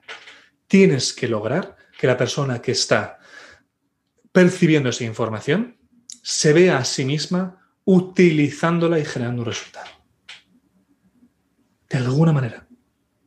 Tiene que, como he dicho, pasión, remover su conciencia o hacer que esa persona se vea en ese entorno utilizándolo. ¿Qué hago yo con esta información? Y se imagina. ¿Y si hago este titular y, si pongo esta página, ahora que tengo mi e-commerce, y si convierto mi negocio de mi, mercería en una tienda y pongo los productos, y entonces me he dicho que tengo que crear no sé qué eslogan, ¿y cómo me llaman? ¿Qué eslogan le pondría a mi tienda? Porque nunca lo había pensado, porque tengo una mercería y es mercería merche. Y ya está, pero nunca había pensado en un eslogan. ¿Y qué pondría mis anuncios? Y me he dicho que tengo que comenzar hablando de un problema que tienen mis clientas. ¿Cuál es el problema que tienen mis clientes cuando vienen a la mercería? Vale, entonces tengo que poner mi anuncio que tiene este problema. Y después tengo que agitárselo, como James Bond. Porque ha dicho, y yo diría James Bond, como James Bond. Y daría un grito, ¡eh! ¿Recordáis James Bond mezclado, no agitado? Y diría, ¿y sabéis que en realidad en la traducción original no es mezclado, no agitado? Porque es una traducción equivocada del inglés. Y voy a dejar aquí un gato de información para que después la gente se quede ahí. Después lo contamos, pues bueno. Pero no es mezclado, mezclado, no agitado. ¿vale? Eh, y dirían, ¿os acordáis de eso? Ese contamos una historia. Hago un mito. Entonces diría, pues tenéis que agitar el problema. Vale. Y entonces le presentáis la solución. Aquí tienes mi producto, no sé qué. Entonces se tiene que imaginar haciéndolo. He, dicho la otra pata, que es la de remover conciencias, porque hay presentaciones que lo que pueden hacer es plantear una circunstancia. No tanto plantear una acción, sino una circunstancia. Esto, por ejemplo, es muy habitual en, en presentaciones que tienen que ver con, em, temática social. Cuando haces una demanda social, es una presentación. Pero no sé, pero como tiene que, me, has preguntado más por la formación, no quiero, no quiero desviarme mucho. Pero hay otro tipo de presentaciones que no son tanto para la entrada de la acción, sino para remover conciencias y después buscar mecanismos para entrar en acción. ¿Te parece suficiente? ¿Son unas pinceladas interesantes de, de cómo hacer presentaciones desde el punto de vista de Ivo La verdad es que me encanta, Ivo. Me encanta esa espontaneidad que tienes porque es, eh, bueno, de, un buen actor, ¿no? Y, veo mucha conexión entre el actor, la persona que hace presentaciones y la persona que hace eh, copywriting, porque al final ambos tienen que ponerse en el papel de eh, ese interlocutor, ¿no? Bien sea el actor al que, o sea, el personaje al que tienes que interpretar, bien sea el cliente al que le tienes que hacer la presentación. Entonces, pues me parece eh, muy interrelacionado con el mundo de las ventas, ¿no? Al final, si te gusta vender, persuadir, al final te van a gustar esas, esas tres patas, ¿no? Y, la verdad es que me, gustaría saber eh, cómo eh, las personas que tenemos que estar todo el día pensando en esos avatares no nos volvemos locos y nos confundimos con ese personaje en el cual tenemos que, estar pensando todo el día. Vale. Eh, eh, voy a dar una pincelada. Precisamente la, fórmula de Rethel comienza con la de empatía. Porque todo buen actor, todo buen marketer, todo, buen copywriter necesita ser empático. Por lo que es lo mismo, tener capacidad para ponerse en el lugar de otros. En nuestro caso, en lugar de un prospecto y potencial y futuro cliente. ¿Qué es lo que hacemos para no confundirnos, has dicho? Para no confundirnos con nuestro avatar. Eh, mi pregunta para ti sería, ¿cuál es el problema de confundirnos con nuestro avatar? Es una pregunta, es una pregunta retórica. Voy a reflexionar sobre ello. Eh, eh, hay una anécdota de uno de los mejores actores de la historia, que está vivo, Daniel Day-Lewis, intérprete de Mi pie izquierdo, El nombre del padre, Gangsters de Nueva York, eh, más recientemente There Will Be Blood, eh, no sé cómo lo tradujeron en inglés, ha ganado tres Oscars, cuatro Oscars, es un actor fantástico, creo que es irlandés o galés, creo que es irlandés. Em, hay que tener cuidado porque los irlandeses, galeses e ingleses se llevan a rabiar, pero vamos a decir británico. El actor británico, que igual es inglés. Es inglés, lo que pasa es que en el, en el, nombre del padre interpretaba un irlandés, pero creo, creo que estoy casi seguro de que es inglés, pero bueno, es británico. Em, es, un, es un actor eh, archiconocido por su capacidad para transformarse en sus, personajes. Y hace, hace algunos años eh, tuvo una, crisis, creo recordar, creo que es una anécdota real, eh, están interpretando a Hamlet en el teatro. Y hubo un momento dado en el que eh, estaba en el escenario y comenzó, perdió el control y comenzó a buscar a su padre por el teatro. Creo recordar que tiempo después decidió retirarse durante un tiempo y de hecho esto sí está verificado, estuvo trabajando de zapatero durante no sé cuántos años y después regresó e hizo... Eh, no sé si hizo Gangsters de Nueva York y después una película sobre hace un par de años, da lo mismo. La cosa es que ¿Se puede uno, desde el punto de vista de las artes, se puede uno confundir tanto? Sí. Si haces de tu profesión transformarte en otras personas, sí. Eh, como copywriter, eh, no, creo que, no creo que llegue el caso, salvo que tengas algún tipo de trastorno, en cuyo caso te confundas. Pero eh, supongo que tu pregunta tiene que ver con el hecho de si tienes como muchos avatares, tienes mucha tipología de cliente, o como copywriter al final tienes muchos mercados, muchos clientes, muchos productos. ¿Cómo lo haces para crear compartimentos estancos? ¿no? Es todo un desafío. Es todo un desafío. Primero, la primera solución es especializarte. te especializas para no tener que hablar a 10 personas distintas. Entonces te especializas en un sector, en un tipo de cliente y le hablas siempre a esa misma persona. Esa suele ser quizá la forma más sencilla y probablemente la más eficiente. la más eficiente. Segundo, eh, incluso, y esto vamos a retroceder a lo que hemos hablado al principio, una de las cosas que hemos hablado al principio, cuando hemos hablado de Platón y de Carl Jung y eh, del pensamiento intuitivo y de los, eh, de los arquetipos de personalidad. Yo he tenido la suerte de trabajar en muchos sectores. Ahora estoy más especializado, pero cuando comencé trabajé en muchos sectores. Lo cual es normal en el mundo de la relación digital. Comienzas a desarrollar trabajo lo que quieres es trabajar. Entonces, trabajas en muchos, aceptas cualquier tipo de cliente, es normal. Y entonces, eh, la visión que tengo es que al final los seres humanos, da igual en cuál sea nuestro trabajo, da igual cuál sea nuestra familia, o da igual dónde vivamos, tenemos inquietudes muy similares. Muy similares. Otra cosa es cómo ellas se articulen después en nuestra vida. Pero nuestras inquietudes personales tiene la misma base, la misma ramificación. Tenemos un pensamiento colectivo, decía Carl Jung, un pensamiento colectivo, inconsciente. De manera que, aunque tengas que trabajar en distintos sectores y hablar de distintos valles personas, distintas tipologías de clientes, la base sigue siendo la misma. Sus inquietudes siguen siendo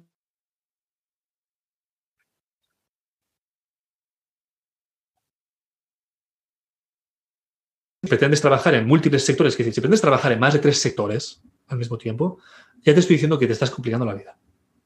Si quieres ser bueno en tu trabajo, te estás complicando la vida. Porque el, nivel de, como hemos explicado hace un momento, tienes que comprender a tu audiencia. Eso significa que tienes que investigar el mercado. Tienes que ser capaz de preguntar, encuestar, entrevistar, asimilar la información, procesarla, analizar para extraer conclusiones. No es, no es imaginar. El copyright no es un ejercicio de imaginación. El copyright es un ejercicio de deducción y después creación. Esto tampoco lo vas a ver en ningún manual de copywriting. Pero para mí, en mi experiencia, el copywriting es un ejercicio de deducción, porque tomas información y deduces tu copy, y después, eso sí, preferiblemente un ejercicio de creación, que es la parte más artística, la parte en la que aportas la personalidad, la tuya o la de la marca que has creado. Es la parte más creativa. Al margen de que tu discurso, tu historia sea distinta, y eso hay cierta dosis de creatividad. Pero es fundamentalmente deducción y después creación, no imaginación. De manera que si pretendes deducir, si pretendes ser, tienes que analizar. Y el análisis requiere mucho trabajo. Y después procesar, yo eh, confieso y cada vez que lo, eh, he dicho muchas veces, yo tengo sudores fríos eh, durante los primeros pasos de la copy. Porque siempre hay, lo llaman el síndrome de la página en blanco. ¿Cómo comienzas a escribir? Hay gente que recomienda pues tener una estructura, una fórmula. Eso está muy bien, pero si eres tan perfeccionista como yo soy, que es, un, defecto, tienes muchas dudas, sudas. Y después, incluso cuando ya has escrito y lo vas a presentar al cliente, ¿le gustará o no le gusta? eh, tienes que, en realidad tienes que haberte comunicado muy bien con el cliente para haberle hecho entender lo que vas a escribir, para que después cuando lo lea comprenda y diga, vale, sí es cierto. Ese es un, ese es un proceso que, que, del que no se habla, pero es un proceso, la gestión del cliente es muy importante. Entonces, si pretendes trabajar con múltiples personas en múltiples sectores, ten mucho cuidado. ten mucho cuidado, porque desde mi punto de vista no es viable en términos de eficiencia. La realidad es que no es viable. Necesitarás un equipo, es una agencia, y entonces tienes cada, cada departamento se ocupa de una cuenta, se ocupa de un, sector, un tipo, de, un tipo de cliente, entonces ellos investigan, crean y tú, como, como eres senior, director creativo, lo de las películas, que lo de la serie Mad Men, los creativos, se, ubican en, departamentos y cada uno tiene sus cuentas. Y entonces, luego tienen a un, un, director creativo que examina todas las cuentas y las supervisa, pero le han hecho gran parte del trabajo le han dado la información ya masticada y preferiblemente deducida. Ahora hablaríamos de Big Data, porque el, el mundo del Big Data y la inteligencia artificial es, es el siguiente gran paso en el mundo del marketing digital y el mundo del copywriting, la creación de, la creación de mensajes eh, mediante inteligencia artificial. El mundo, del, mundo del marketing va a cambiar mucho durante la próxima década. Porque ahora tenemos un montón de... Antes, la, hasta ahora y actualmente se sigue haciendo como copywriters y como marketers, lo he dicho antes, encuestamos, investigamos, tomamos información. Pero es que ahora, gracias al mundo digital e incluso el Internet de las cosas, el volumen de información que hay es inabarcable para una persona incluso para un colectivo, es inabarcable. Se llama Big Data. Ya Big Data. Y no, no, puedes tener un Excel con millones y millones de entradas de información que denotan el comportamiento de tus usuarios. No lo puedes hacer tú conscientemente. Necesitas softwares de inteligencia artificial que, eh, que a través de sus algoritmos detecten patrones de comportamiento. Por eso, por ejemplo, antes hemos hablado de la publicidad en las redes sociales. Facebook e Instagram es una plataforma increíblemente buena porque tienen un motor de inteligencia artificial capaz de descubrir, capaz de identificar segmentos y descubrir patrones, patrones de comportamiento que un ser humano no podría, que un ser humano no podría descifrar.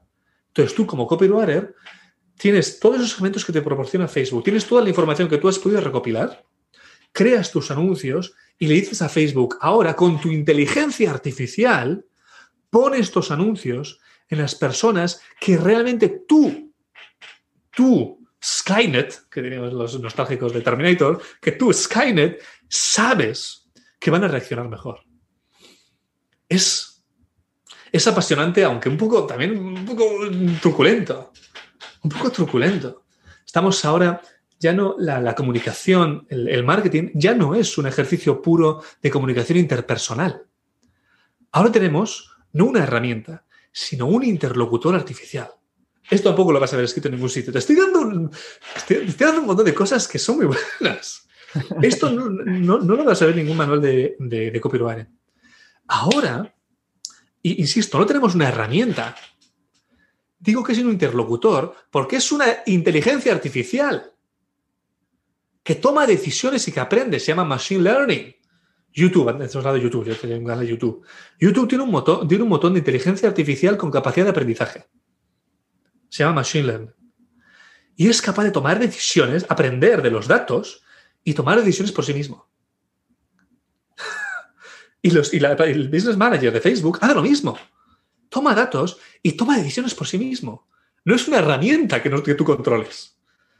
Tú tienes una interfaz que dices, mm, ponle dentro de estos anuncios, haces estos, haces estos segmentos y tienes estos anuncios y te pongo aquí esta copia y estas imágenes que tú has confeccionado, y has creado en tu, con tu espíritu creativo y tu investigación.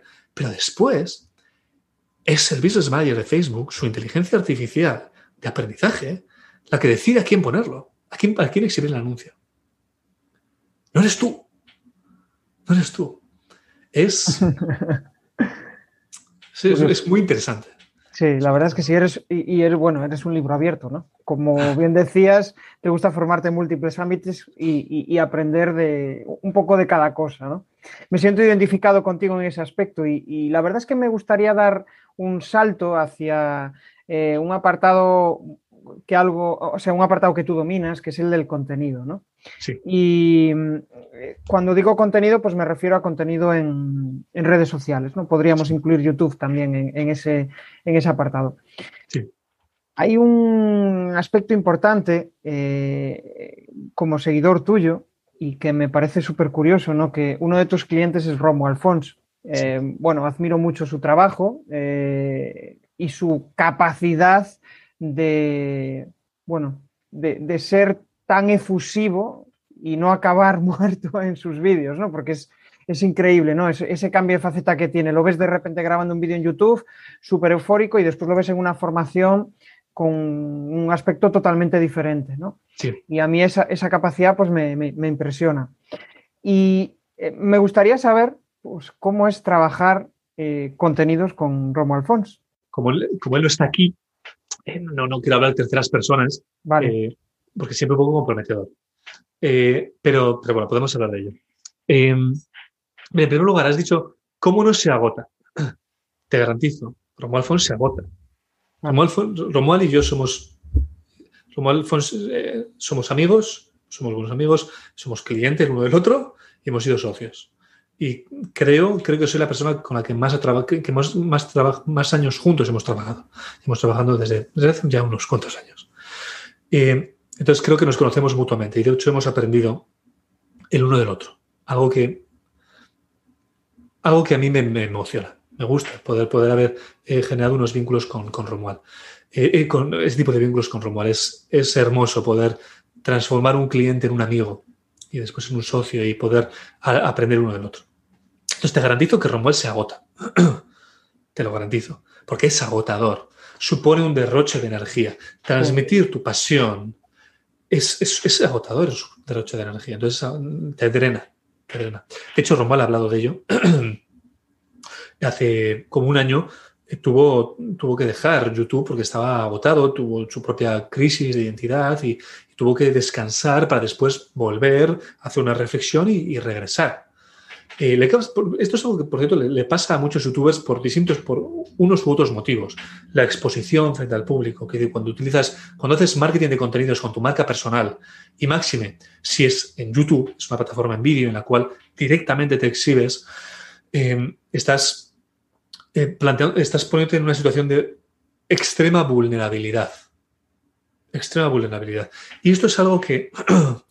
esto es algo que creo que la gente. Lo voy a decir respetuosamente. Creo que la gente no comprende. Porque falta empatía. Estamos acostumbrados a consumir contenido, hablando de marketing de contenidos, a consumir contenido en YouTube como si fuera literalmente contenido. Pero es que no es solo contenido es una persona. Lo que hay detrás de la cámara, lo que hay en tu pantalla, no es contenido. O no es solamente contenido, es una persona. Por, supuesto, puede haber contenido sin marca personal, pero estamos hablando de Romo Alfons. Es una persona que está poniendo su alma en ello. Está poniendo sus tripas. Si, si tiene éxito, te garantizo que ponen sus tripas y su corazón. Te lo garantizo que se abren en canal. De manera que cuando, cuando veo en las redes sociales, en las redes sociales tienden a haber mucha polaridad. Quizá no tanto en YouTube, pero en Twitter, por ejemplo, hay mucha polaridad. Que si la gente se expresa su opinión o liberaliza su opinión con muy poca empatía. Entonces, eh, el marketing de contenidos en YouTube uno de los grandes desafíos de los youtubers es el hating, por ejemplo. Es uno de los motivos por los cuales los youtubers se agotan. No solo de Romuald, sino en general todos los youtubers dicen es que me, agoto porque tengo mis crisis de identidad, porque me estoy exponiendo y a veces no sé si debo exponerme demasiado y ahí es una montaña rusa y de repente gente está encantada, luego me odian, luego están encantados, luego me odian, no sé qué, es difícil de gestionar. Entonces, eso lo, quiero, quería hacer este pequeño, este, esta pequeña nota, dar un mensaje a las personas como consumidores, si estás viendo este, esta entrevista, tú como consumidor te invito, no tienes por qué hacerlo, pero te invito a hacer un ejercicio de empatía con lo que estás viendo, con la persona que estás viendo, porque no es, no es, no es una sola pantalla, es una persona. Dicho eso, ¿cómo es trabajar contenidos con, con Romuald? En primer lugar, Romuald es el dueño de su contenido. es quien decide, Romuald es, quien decide lo que se publica y es al final es, es, el que decide lo que, lo que se va a decir, y cómo se va a decir, porque al final su, contenido se basa en su canal de YouTube, que después evidentemente transporta al blog, pero él es su canal de YouTube y él es el que lo diseña, él es el que él es el que tiene el conocimiento o adquiere el conocimiento, lo pone en práctica y después lo, publica. Entonces, eh, mi, faceta con, con Romo Alfons, en, la, con Romu, en el marketing de contenidos, es, siempre tiene que ver con dos cosas, con la planificación estratégica y con cómo presentamos ese contenido cuando ya está creado. Esas, son las facetas en las que Romuald y yo hemos colaborado en contenido, marketing de contenidos. La planificación estratégica es. ¿Cómo, cómo describiría? Esto es algo que tiene que comprender la gente cuando hace marketing de contenidos. Uno no, tú, no, tú no publicas contenido por el hecho de transmitir información única y exclusivamente.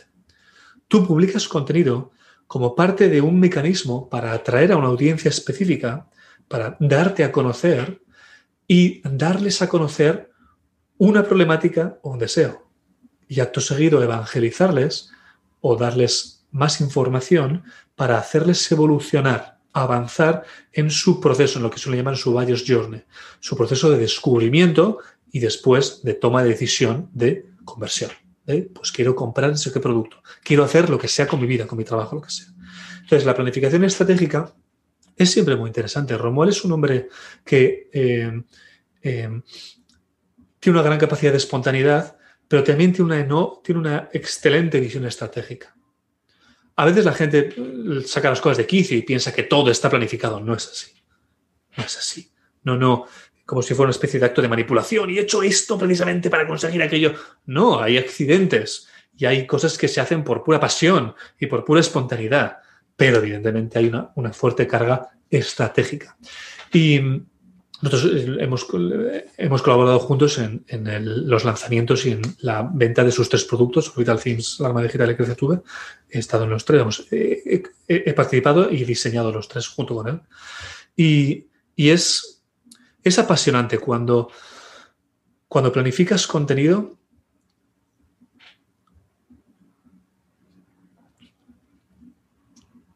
sabiendo que es un camino. Sabiendo que es un camino. Que estás, es como, literalmente es como crear un camino, como crear una carretera. Entonces tienes que saber, vale, tenemos este tipo de audiencia. ¿Qué es lo que sabemos de ella? Queremos llevar esta audiencia de este punto a este otro. Y esta audiencia tiene una capacidad de atención, porque no, no van a prestar atención a cualquier cosa. Tienen interés en esto y además tienen una capacidad de atención reducida. No la audiencia de solo, sino toda la audiencia. Tenemos la capacidad de atención de tres segundos. En tres segundos juzgamos o menos, juzgamos si nos interesa, si, nos, si tenemos suficiente interés en lo que estamos viendo para seguir viéndolo o no. Entonces, tenemos que planificar cuál es el primer paso. ¿Qué es lo primero que les vamos a dar ahora? ¿Y cuál sería lo siguiente? Para lograr mantener su atención y seguir y lograr que avancen. Porque no es solamente darles información para mantener su atención, sino que avancen. Esto es algo que diferencia a Romuald de otros youtubers que se basan más en el entretenimiento. Eh, los canales basados en, y lo digo muy respetuosamente, no hay nada malo en ello, pero sencillamente son modelos de negocio distintos.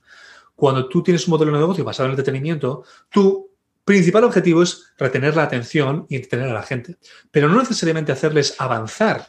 No necesitas que se... Si hay objetivos de conversión, pero son objetivos de comer, se conviertan en fans. En fans y evangelizadores de, ti o de tu canal, tu contenido. Es el objetivo de, un canal de entretenimiento o de un especialista en marketing basado en entretenimiento, en un modelo de, de negocio de entretenimiento.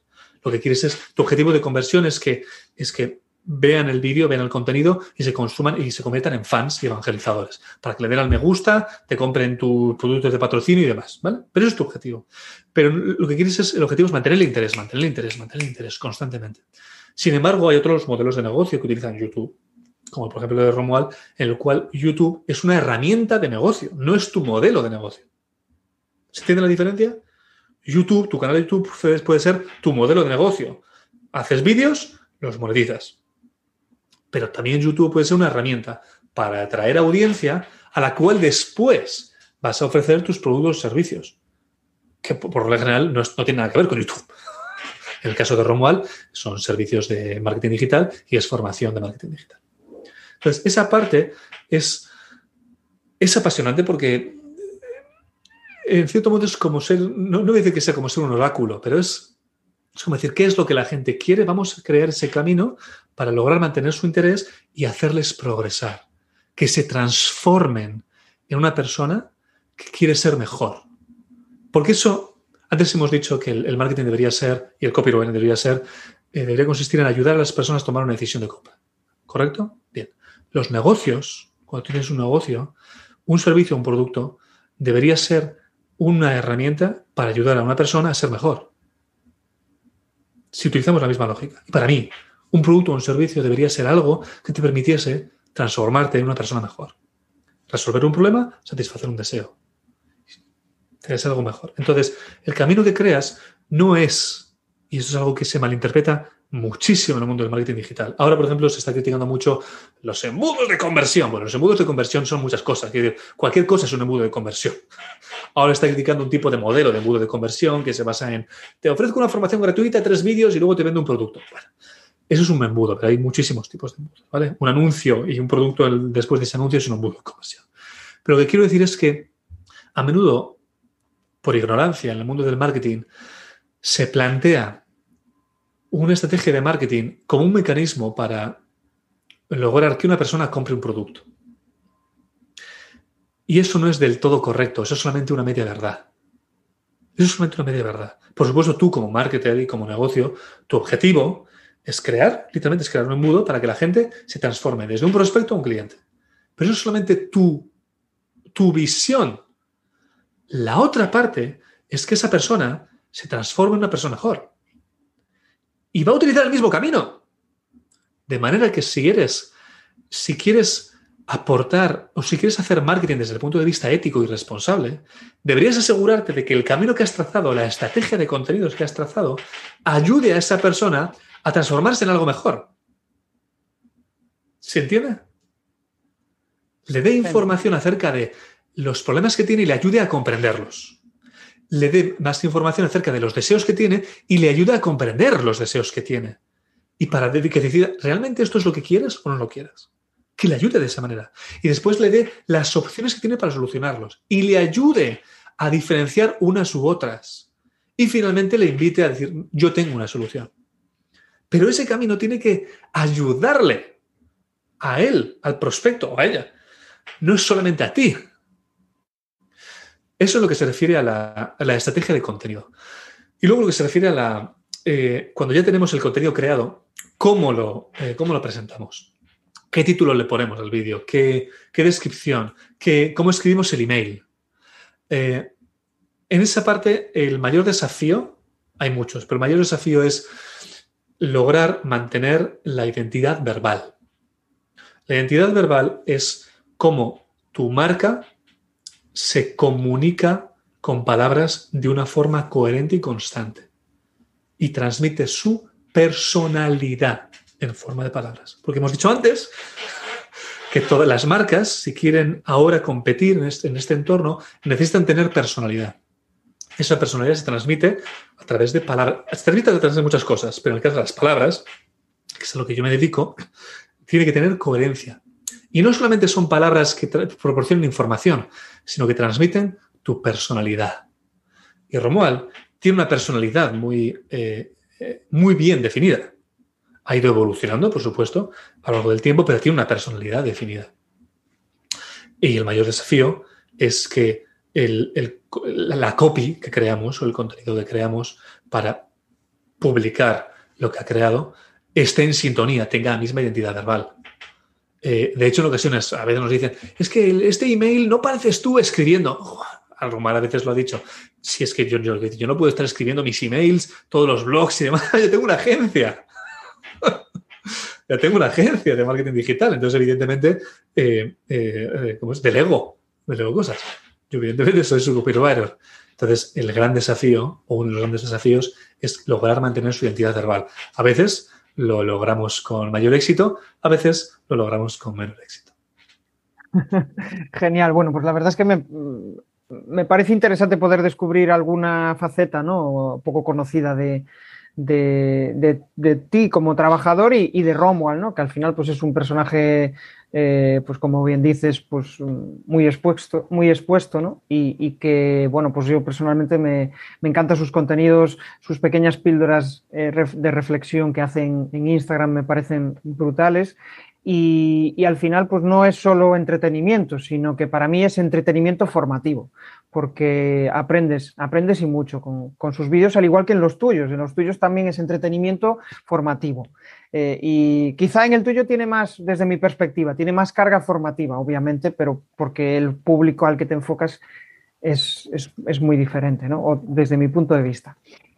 Y, ya para, bueno, estamos ya finalizando y, me gustaría preguntarte, Ivo, eh, ¿cuáles son aquellas cuatro herramientas digitales que te facilitan la vida en tu trabajo o en tu día a día? Pues yo qué sé, a nivel de productividad o a nivel de mailing, aquellas cuatro herramientas que tú digas, pues esto eh, no podría vivir sin ellas. Vale. Hay muchas herramientas, pero al final, y a lo largo de los años he probado muchas, he utilizado eh, muchas durante un tiempo y después las he abandonado. Eh, ahora tú te puedo decir las que estoy utilizando actualmente y luego incluso hago alguna recomendación extra de cosas que he utilizado y ahora dejo de utilizar por lo que sea. Y siempre lo digo porque tengo aquí la pantalla. Primero, utilizo Google Calendar de forma intensiva. Necesitas tener un control de lo que haces, necesitas poder planificarte. Y eh, el Google Calendar es, la herramienta básica. Aparte de Google Calendar, yo en realidad tengo un blog de notas. Lo tengo aquí, lo tengo lleno de notas para que la gente lo vea. A veces con... este lo acabo de estrenar hace, hace nada, hace un, hace un mes y medio. Eh, y, consumo blogs de notas por un, por un tubo, iba a decir. Entonces, porque hay cosas que te gusta más escribir y, y notas rápidas y demás. Eso es como lo, siento así. Hay personas que igual lo anotan todo eh, con, el, en el móvil, por ejemplo, o anotan con una nota de voz o lo que sea. Yo compagino ambas cosas. La calendarización de, mis tareas diariamente y además por adelantado. Yo planifico la semana por adelantado y lo, reviso por la, por la noche anterior o a la, mañana primera hora. Venga, esto es lo que hay que hacer. Em, eso es lo primero. una, una herramienta que te permita organizarte. Segundo, eh, en la medida en que los copywriters eh, investigamos mucho, o debemos investigar mucho, y e Internet es una, Google en este caso, Internet es una herramienta básica de investigación, uno se puede encontrar con que ha abierto muchísimas pestañas, decenas y decenas de pestañas, está recopilando información. Y la cuestión es que muy a menudo el proceso de investigación no termina en una misma jornada, sino que se prolonga y se prolonga. Hace tiempo lo que hacías es pues, copiar las URLs y demás. Pero hay algunas herramientas como por ejemplo Tab Cloud, que se llama Tab Cloud como nube, que está muy bien porque te permite eh, guardar el conjunto de pestañas que quieras. Y de hecho puedes, puedes tener eh, eh, guardados conjuntos de búsquedas. ¿Vale? Tengo aquí esta búsqueda. Ahora, por ejemplo, tengo aquí, voy a abrir, personalidad de marca, identidad verbal, que son cosas que, que he publicado recientemente. Eh, cómo hacer copywriting, eh, un cliente, eh, un e-commerce, evento Romual, Academia Copy, que es una de mis formaciones, Orbital Facebook Ads. Tengo aquí, con un solo clic, soy capaz de abrir 5, 10 o 30 pestañas al mismo tiempo que se corresponden con un proceso de investigación que estoy llevando a cabo. Lo cual es súper cómodo. Es súper cómodo. Con un como clic ya, tengo, tengo, ya, lo tengo abierto y las tengo etiquetadas y, por, y, categorizadas. De manera que eso también es súper útil para un copywriter porque tiene que investigar. ¿Qué más? ¿Qué más? Voy a, voy a abrir aquí las, las pestañas que tengo. Eh, de cara a la eh, captación de información, recomiendo dos. Una que se llama eh, Digo con doble D-I-G-O-O, que es, te permite hacer anotaciones in situ en las páginas.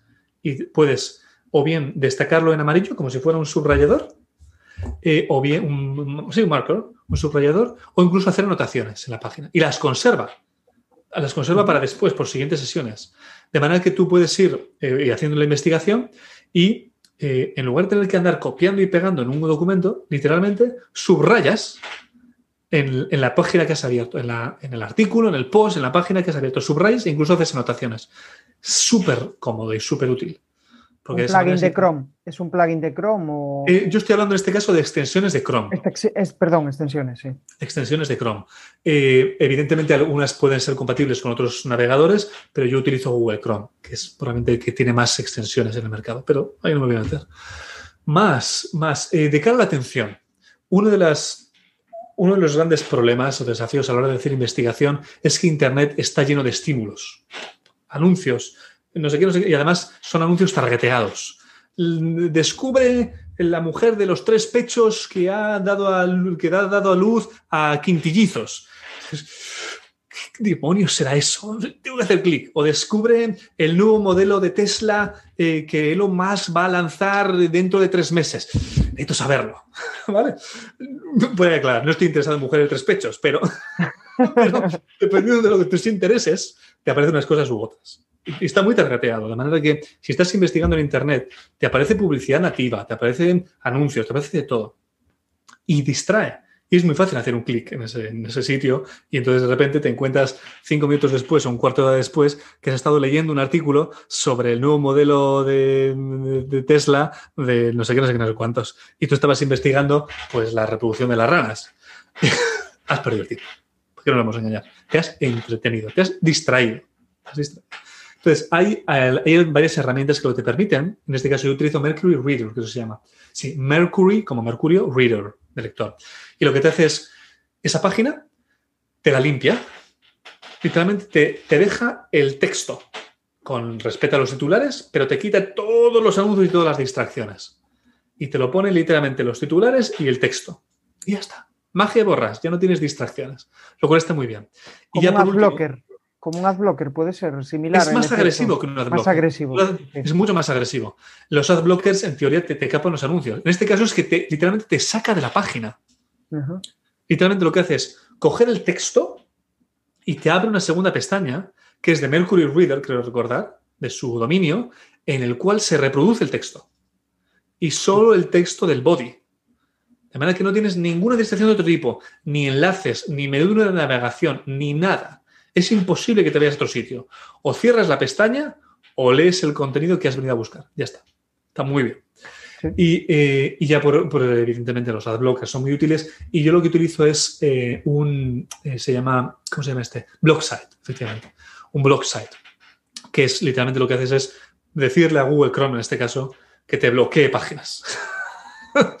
que te las bloquee. Eh, esto es, en general es muy útil para gente que tiene pues, algún tipo de adicción a determinadas páginas, que es muy habitual en Internet. Todos tenemos, somos adictos a redes sociales, a páginas favoritas y demás. Y en lugar de estar trabajando, estamos viendo vídeos de gatitos o lo que sea. Entonces, si quieres ser productivo y como copywriter, es que tienes que estar conectado a Internet. Es una profesión en la que tienes que estar conectado a Internet y navegando. Tienes que estar haciéndolo. Entonces, es mejor que utilices estas herramientas para eh, prevenir o desalentar tus, inhibir tus, tus adicciones. esas, son, esas, son, las herramientas que más utilizo. Utilizo muchísimas más. Tengo, mi, navegador tiene no sé cuántas. Aquí mismo, visualmente, 1, 2, 3, 4, 5, 6, 7, 8, 9, 10, 11, 12, 13, 13 extensiones que se pueden ver y que las puedo hacer clic, que, puedo hacer a ellas con un clic. Pero luego además tengo instaladas y las utilizo otras tantas, tengo decenas de ellas. Y cada una tiene, un, tiene su utilidad en su momento y otras tantas se utilizan en automático, por ejemplo. Pero yo creo que con ese puñado la verdad es que vamos, la verdad es que vamos bien servidos. De hecho, me parece muy curiosa la, que te bloquea realmente todo el texto y muchas veces que estás inmerso en una investigación de, información, la verdad es que me parece súper interesante. Ivo, tendría preguntas para estar aquí hasta mañana, pero voy a ser breve. Eso sí, eh, eh, estás invitado a una nueva sesión porque, eh, vamos, tengo preguntas y preguntas que yo, creo que tendríamos que estar charlando pues unas cuantas horas, ¿no? No, sé si conoces el, podcast de Vivir al Máximo de Ángel Alegre, que sus, sus episodios duran cinco horas. pues yo creo que voy camino de, eso. Pero bueno, abreviando y, me gustaría ya hacerte la, última pregunta, ¿no? Y, aquí pues lo, que te pido es un, un, proceso de empatía, ¿no? Un proceso de que pienses en una persona, una persona que eh, pues es eh, profesional, Em, lleva tiempo trabajando, mm, incluso puede hacer sus pinitos en la formación presencial, pero quiere lanzarse al, online y quiere empezar a publicar contenido o empezar a subir cursos, no lo tiene claro, ¿no? Entonces, pues quiere empezar a meterse en el online. ¿Qué primer paso le recomendarías? Algo sencillo para mm, que no se pierda. Vale. Para hacer un buen ejercicio de comunicación voy a intentar replicar lo que más dicho para asegurarme de que lo he entendido. No es, vamos, me estás pidiendo un consejo por una persona que eh, quiere llegar al mundo online, no está como emprendedor, es decir, no como consumidor, quiere desembarcarse en el mundo online y o bien hacer marketing de contenidos o bien publicar cursos. ¿Es lo que me has dicho? Sí. Vale, publicar cursos como modelo de negocio, es decir, eh, cursos de, de pago para ganar dinero con ello.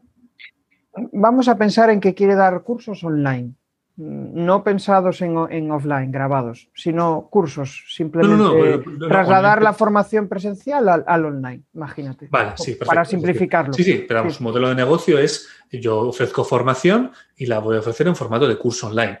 Sí, correcto. Vale. ¿Y el marketing de contenidos eh, es otra alternativa o es que estás planteando que haga marketing de contenidos como su estrategia de captación de prospectos? Vamos a pensar en esa, en la estrategia de captación de prospectos. Me gusta, me gusta que seas tan específico. Vale, sí, sí. Sí, sí, no, está bien. Vale, entonces. Eh, vale. Uf. Desde tu experiencia y no tanto. Has dicho que es lo primero que le diría. Claro, justo, lo que, lo que tú le dirías, sinceramente. No, no, no busco un, eh, un análisis de, un experto eh, en transformación de emprendedores, sino, pues, oye, desde tu experiencia, eh, pues yo te diría esto, como si se lo dijeras a un amigo. Vale, de acuerdo. Vale, igual no digo una sola cosa, lo que hago es dar una serie de claves para que tenga en cuenta o lo ejecute, ¿vale? Porque creo que es mejor darle una visión, una visión global. En primer lugar, no, que no se obsesione por crear el producto. Que no se obsesione por crear el curso. Por crear el curso. Es muchísimo más importante crear una audiencia y captarla, crear una audiencia y saber transformarla en cliente, que en tener un producto. Muchísimo más importante. Puedes tener el mejor producto del curso, lo que es lo mismo, el mejor curso online del mundo, que si no sabes cómo atraer, atraer prospectos y convertirlo en clientes, no te va a servir de nada. Es así.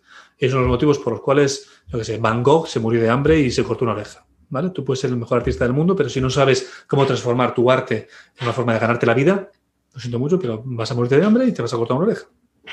Entonces, eh, que no se obsesione por tener el producto perfecto, el curso, el curso online perfecto, hacerlo ya y después, cuidado. Hay gente que quizás necesite esa seguridad de tener el curso ya hecho, pero no es mi consejo. Mi consejo es, vale, tú tienes esta idea, sabes que quieres dirigirte a esta audiencia y esto es lo que les vas a proporcionar. Tú tienes una idea. Quizá puedes tener incluso las primeras lecciones, pero ya está. Ya está, porque lo primero que tienes que hacer es testar. Testar. No llegues al mercado con un producto perfecto, porque no lo hay hasta que no lo hayas testado. Hasta que la audiencia te haya dicho, sí, me gusta, quiero casarme contigo. ¿Vale? Eso es lo primero que le diría. Para testar no necesitas marketing de contenidos, en realidad testar puedes tener un pequeño anuncio, eh, una landing page y ofrecer este curso. Aunque ni siquiera la venta. Es decir, ¿te interesaría esta formación? Y tienes una landing page, una página de aterrizaje, en la cual dices a la gente, ¿te interesa esta formación? Sí, me interesa. Vale, ya ponemos, ese es un primer test. ¿Vale? Eso es lo segundo le diría. Testa. Tercero, marketing de contenidos. Vale. El marketing de contenidos es es una inversión muy importante de recursos. Es una inversión muy importante de recursos. Así que ármate de paciencia a la hora de eh, esperar un retorno en un determinado plazo. Porque el marketing de contenidos tiene que requiere, requiere estudio de mercado, estudio de la audiencia, planificación, estrategia y creación de contenido. Dicho eso, es el tercer consejo. Cuarto. Lánzate sin miedo. Por favor. No sobre analices tu estrategia. No intentes hacer la planificación de contenidos perfectas sabiendo todos y cada uno de los matices que debes hacer en tu plan de contenidos. Publica de una vez. Publica de una vez. Y di, soy no sé quién, hablo de esto y este es mi primer artículo. ¡Pum! A ver qué tal, a ver qué tal sale, pero publica, entra en acción. Y ahora había una última cosa, pero con esta podría ser, podríamos cerrar perfectamente con esto, que es asegúrate, ahora sí voy a cerrar con esto, asegúrate de tener un mecanismo, un embudo, un embudo de conversión, por muy sencillo que sea, para poder estar vendiendo. desde el primer momento. Cuando digo un embudo de conversión no tiene por qué ser algo excepcionalmente elaborado de no sé cuántas landing pages, tropecientos mil vídeos y 50.000 emails y una página de ventas súper elaborada. No. Asegúrate de tener, si tienes un curso online, ¿tienes una página en la que esté la venta? ¿Con una pasarela de pago? Porque si no lo tienes, no te pongas a hacer marketing de contenidos.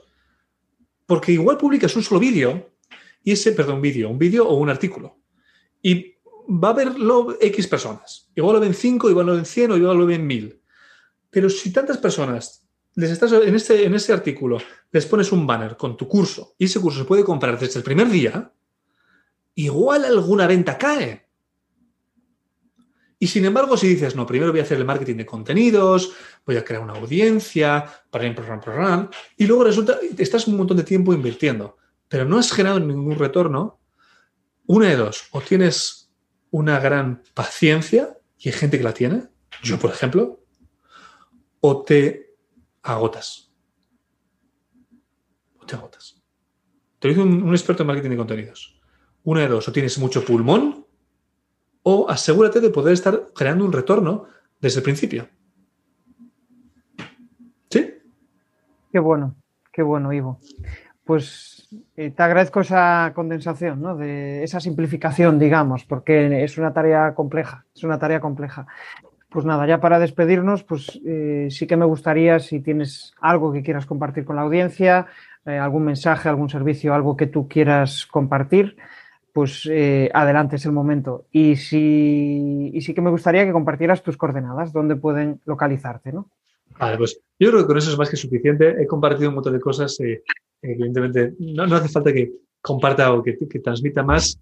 Si, si, has, si, has, llegado hasta aquí, estás viendo este vídeo, has llegado hasta aquí, eh, creo que te he dado más que suficiente a la persona que lo esté viendo. Eh, y me puedes encontrar en ivofiz.com, i v o fiz.com, y Bueno, me, me buscas en, en, Google en YouTube y me encuentras en la primera.